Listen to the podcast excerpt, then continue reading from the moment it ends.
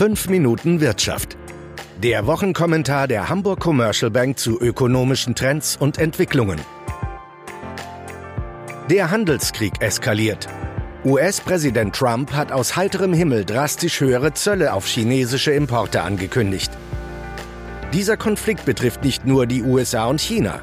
Vielmehr wird die Welthandelsordnung und damit das Geschäftsmodell Deutschland in Frage gestellt. Herzlich willkommen zur neuen Podcast-Ausgabe von 5 Minuten Wirtschaft mit Chefvolkswirt Cyrus de la Rubia. Viele Marktteilnehmer hatten das Thema des US-chinesischen Handelskonflikts schon ad acta gelegt.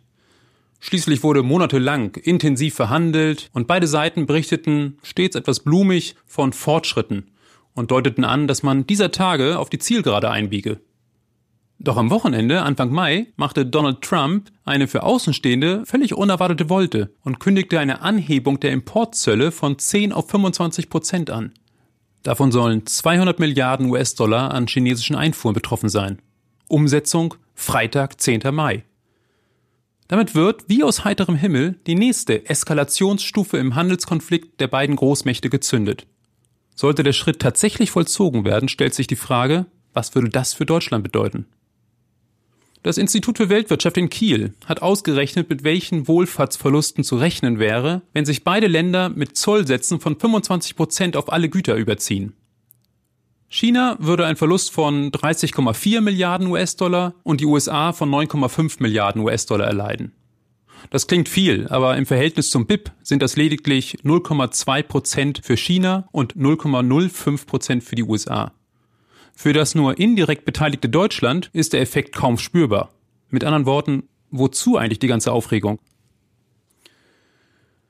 Bevor Sie sich wieder entspannt in Ihren Stuhl zurücklehnen, muss klar sein, das in der Studie verwendete Modell, und darauf verweisen die Autoren, beinhaltet bei aller Komplexität und Berücksichtigung globaler Wertschöpfungsketten keineswegs alle Effekte. So geht die Studie von einer unmittelbaren Anpassung der Produktionsstrukturen als Ergebnis der Zölle aus und lässt Unsicherheit als Einflussfaktor für die Investitions- und Konsumnachfrage außer Acht. Außerdem wird die Möglichkeit von Finanzmarktturbulenzen ausgeblendet und die handelspolitische Dynamik, die sich im Gefolge dieser neuen Eskalationsstufe ergeben kann, bleibt vollkommen unerwähnt.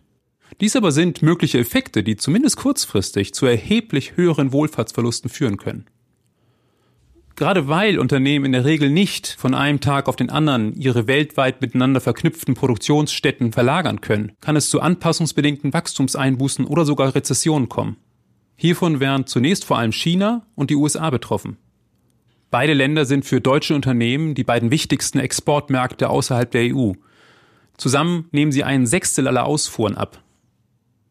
Finanzmarktturbulenzen, die letztlich die Finanzierungsbedingungen für Unternehmen verschärfen, könnten noch dazukommen. Am meisten Sorge muss man sich aber angesichts der Unberechenbarkeit der US-Regierung über drohende Autozölle machen. Spätestens am 18. Mai wird die US-Regierung darüber entscheiden, ob und in welchem Ausmaß der bisherige Zollsatz auf Pkw von 2,5 Prozent erhöht wird. So sieht es der vor einem Jahr angestoßene Prozess vor, der in den USA als Sektion 232 des erweiterten Handelsaktes aus dem Jahr 1962 bekannt ist. Bei Autos hört hierzulande bekanntermaßen der Spaß auf. Vollkommen zu Recht, wie einige Zahlen belegen. Allein die Produktion von Automobilen trägt ein Fünftel zur Wertschöpfung des verarbeitenden Gewerbes bei. Berücksichtigt man die Zulieferindustrie, steigt die Bedeutung erheblich, was sich laut einer Studie von Goldman Sachs darin äußert, dass der Rückgang der Automobilproduktion um eine Milliarde Euro zu einer Schrumpfung der Wirtschaftsleistung um 1,8 Milliarden Euro führt. Und dann ist dann auch die Gefahr einer weltweiten Zollspirale. So dürfte China angesichts des schwierigeren Zugangs zum US-Markt versuchen, seine Produkte zu günstigeren Konditionen in andere Wirtschaftsregionen auszuführen. Einige Länder könnten sich mit neuen Handelsrestriktionen dagegen wehren. Und damit wäre der Handelskrieg global. Und es kommt noch eine andere Gefahr dazu, die mit der Welthandelsorganisation WTO zu tun hat.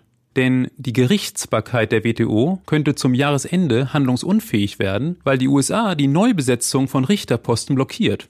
Damit aber würde ein entscheidender Streitschlichtungsmechanismus im Welthandel fehlen.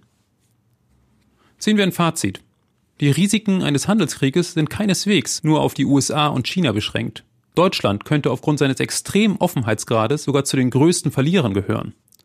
Mit umso größerem Einsatz muss die Bundesregierung auf internationaler Ebene für die Beibehaltung des multilateralen Ansatzes werben. Sonst kann nicht der Handelskrieg, sondern das Geschäftsmodell Deutschland ad acta gelegt werden. Das war 5 Minuten Wirtschaft. Der Wochenkommentar der Hamburg Commercial Bank mit Cyrus de la Rubia.